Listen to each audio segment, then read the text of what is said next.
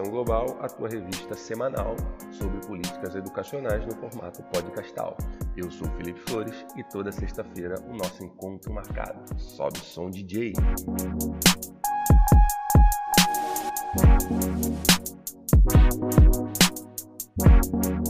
Muito bem, meninas e meninos, sejam todos muito bem-vindos ao Educação Global, edição do dia 22 de outubro de 2021. Semana passada tivemos uma edição extra, saímos da nossa agenda a pedido da Secretaria Estadual de Educação, na verdade, a pedido do, da coordenação do curso de capacitação dos professores da Rede Estadual de Educação do Rio de Janeiro, que está sendo ministrado pela Universidade do Estado do Rio de Janeiro, a qual eu agradeço a oportunidade, o carinho e a confiança. Já começamos também agradecendo os nossos parceiros, né? Canal do professor Alan de Geografia, canal Gel na Rua no YouTube, indicação forte aqui do canal. Página do Instagram do professor Maurício Novaes, Geodicas, e página do método Destravando de Redação da professora Gisele Marques, são os nossos parceiros. E aí, já que estamos nesse momento de divulgação, eu vendo aqui o meu peixe, né? Peço que os ouvintes, por gentileza, é, entrem no Instagram e sigam a página do arroba educacão, underline global, underline podcast. Instagram, arroba educacão, underline global, underline podcast. Lá a gente tem conteúdos complementares aos, ao que a gente discute aqui no podcast. Temos informações, algumas, algumas atividades que esse que vos fala é, é, tem realizado aí no âmbito da educação, congressos, cursos, participação em em capacitação, curso de MBA, graduação, enfim. E é isso.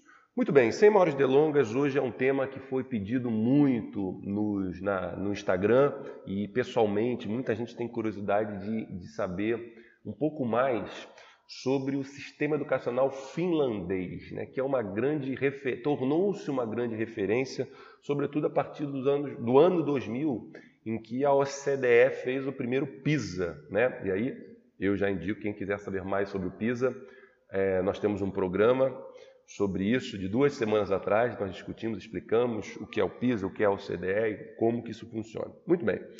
É, desde o ano 2000, em que o PISA foi realizado a primeira vez, de lá para cá, de três em três anos, a Finlândia se destaca sempre lá como uma educação, como um sistema educacional, a performance dos estudantes muito, muito, muito bem ranqueada, né? E aí isso começou a chamar a atenção da comunidade científica, da comunidade internacional. Muitos pesquisadores foram à Finlândia, né, pesquisadores no campo da educação, para entender o que, que eles têm que os outros países têm uma certa dificuldade é, é, em implementar, não gosto dessa palavra, mas para a gente se entender eu estou utilizando, como que a Finlândia implementa, o que ela implementa é, em termos de escolarização, em termos de determinação da escola básica, para que os estudantes consigam essa performance tão, tão, tão bacana, né, tão positiva, tão eficiente nos exames do PISA. É, e aí, todos os pesquisadores, e aí eu destaco o trabalho é, da professora é, Juliana Domingos, é, é, todos os trabalhos eles são categóricos em né, afirmar aquilo que a gente repete no Brasil como mantra, né? É, é, o que, que tem na Finlândia desde a década de 20, né? desde a independência da Finlândia da Rússia soviética, lá em meados de 1921? O entendimento da necessidade de ter a universalização de uma escola de qualidade. Então, lá de cara, ninguém para escola na Finlândia. Ah, Felipe, só existe escola pública? Não. Existem também algumas escolas privadas que são custeadas pelo governo, ok? Então, primeira questão, é, é, o acesso à escola é de fato universal há muito tempo. E esse é um outro elemento muito importante para a gente destacar, que a gente pensando aqui, fazendo uma cruel comparação com o contexto brasileiro, a gente fica muito ansioso aqui no Brasil, a gente fala solução educação, solução educação, a gente tem que investir escola em tempo integral. Muito bem, estamos todos de acordo com essa, com essa premissa. O que a gente precisa é, aceitar enquanto sociedade é que, a partir do momento em que os investimentos forem pesados, contínuos seriamente aplicados, a gente só vai perceber o resultado disso daqui a 20, 30, 40 anos. Não existe milagre de curto e médio prazo quando se fala em educação. É, então, voltando à Finlândia, o que chama atenção é, é, é, eles perceberam cedo essa necessidade de um investimento sério na qualidade, na formação e valorização dos professores e é, num equilíbrio muito bem realizado, muito bem equalizado entre normativas nacionais, ou seja, existe uma parte da educação básica finlandesa, que inclusive é menor que a brasileira, educação básica na Finlândia, compulsória, né, obrigatória na escola, é de 7 anos aos 15. Então, é, é, algo bem, bem mais conciso que o Brasil, que vai dos 4 aos 17. Né? É, então, você tem essa obrigatoriedade né, de estar na escola.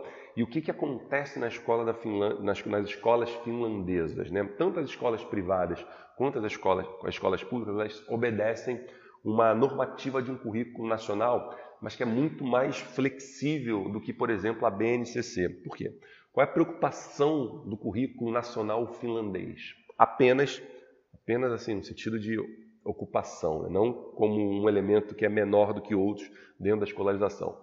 Mas a preocupação das normativas gerais, que tanto escolas públicas quanto escolas privadas são obrigadas a, a, a seguir na Finlândia são, se referem, se vinculam ao conhecimento técnico que o indivíduo precisará caso faça um curso superior. Então, elementos da linguagem, elementos da matemática básica, das ciências naturais, da geografia, conhecimentos gerais, como um todo, né, o que, que atravessa toda uma, uma, uma demanda dentro do, das universidades, dentro dos cursos superiores, isso é o que o governo finlandês determina como obrigatório. Mas nessa mesma proposta curricular existem alguns elementos que vão que vão sendo vão se vinculando com isso, como por exemplo uma política de valorização do, do professor, valorização do trabalho. E aí que, como é que o professor na Finlândia ele trabalha, né? Primeiro que ele ganha bem, ele ganha muito bem. É um cargo é, é que tem uma valorização social e, e, consequentemente, econômica, quando diz salarial, muito grande. E esse professor que trabalha na Finlândia, ele, em média, a própria OCDE, diante de tantos resultados positivos, fez esse levantamento. A OCDE é, levantou que o professor finlandês dá, em média, 100 horas a menos de aulas por ano do que professores de outros países da OCDE, é uma média, que fazem o PISA. Né? É, então ele dá menos aula? Não, a questão é que a, a organização curricular lá permite que o professor tenha agregado a prática docente uma atividade de pesquisa e atualização extremamente intensa, contínua e eficiente. É o que a gente vem falando aqui no Brasil há muito tempo, né? É muito, você consegue aí em casa facilmente ter acesso a, a, a, a trabalhos acadêmicos no âmbito brasileiro que determinam, que chegam à conclusão de que o professor potencializa o seu trabalho docente se congregar com isso atividade de pesquisa. Então, esse vínculo, né, aqui no Brasil, há uma dicotomia, América Latina como um todo, né, uma dicotomia quase né, entre pesquisa e ensino, até mesmo na universidade. Lá na Finlândia, isso não é uma realidade. Já na escola básica, existe uma intensa atividade de pesquisa, desenvolvimento de técnicas, metodologias do próprio professor, que tem uma carga menor de trabalho, pode ter essa carga menor porque ele é extremamente valorizado e, por isso, consegue desenvolver essa a, a pesquisa, né? consegue desenvolver pesquisa aplicado à escola, aplicado às metodologias escolares. Né? É, existe uma, desde 1921, em que a Finlândia, os governos finlandeses trabalham com a perspectiva de que a educação é para todos. Né? Então, lá de fato, existe uma preocupação muito grande na universalização da escola. Isso é muito importante, né? É, um outro elemento muito forte que chegou no Brasil com muita força nos anos 80 e, e, e hoje tem se perdido é a questão da alimentação, né? Todas as escolas, e isso surge num contexto de pobreza do pós-Segunda Guerra Mundial, em 1948, quando é, é, passou a, a, escola passou a ser também um ambiente de reorganização social. E aí refez, pelo menos uma refeição, né? Ela passou a ser oferecida no ambiente escolar nas escolas. Isso até hoje. Isso é muito importante porque agrega também uma alimentação minimamente balanceada, que a gente sabe que é muito importante para o desenvolvimento cognitivo, para o desenvolvimento da criança, do jovem, do adolescente, dentro de, de, de, de questões de valências é, socioemocionais e cognitivas que incidem diretamente sobre a aprendizagem. Então, o, o, grande ensinamento que a gente pode tirar da Finlândia, os grandes ensinamentos, me parece que são é, é, três. Né? Primeiro, o um entendimento de que a educação se potencializa num projeto de longo prazo. Então, a gente está falando de universalização de escola de 1921, refeições dentro de todas as escolas desde 1948. Então, a gente fala de um processo que foi se construindo já há exatamente 100 anos, né? a gente está em 2021. Então, esse é o primeiro elemento. Segundo, valorização do trabalho docente que viabiliza é, a pesquisa. Né?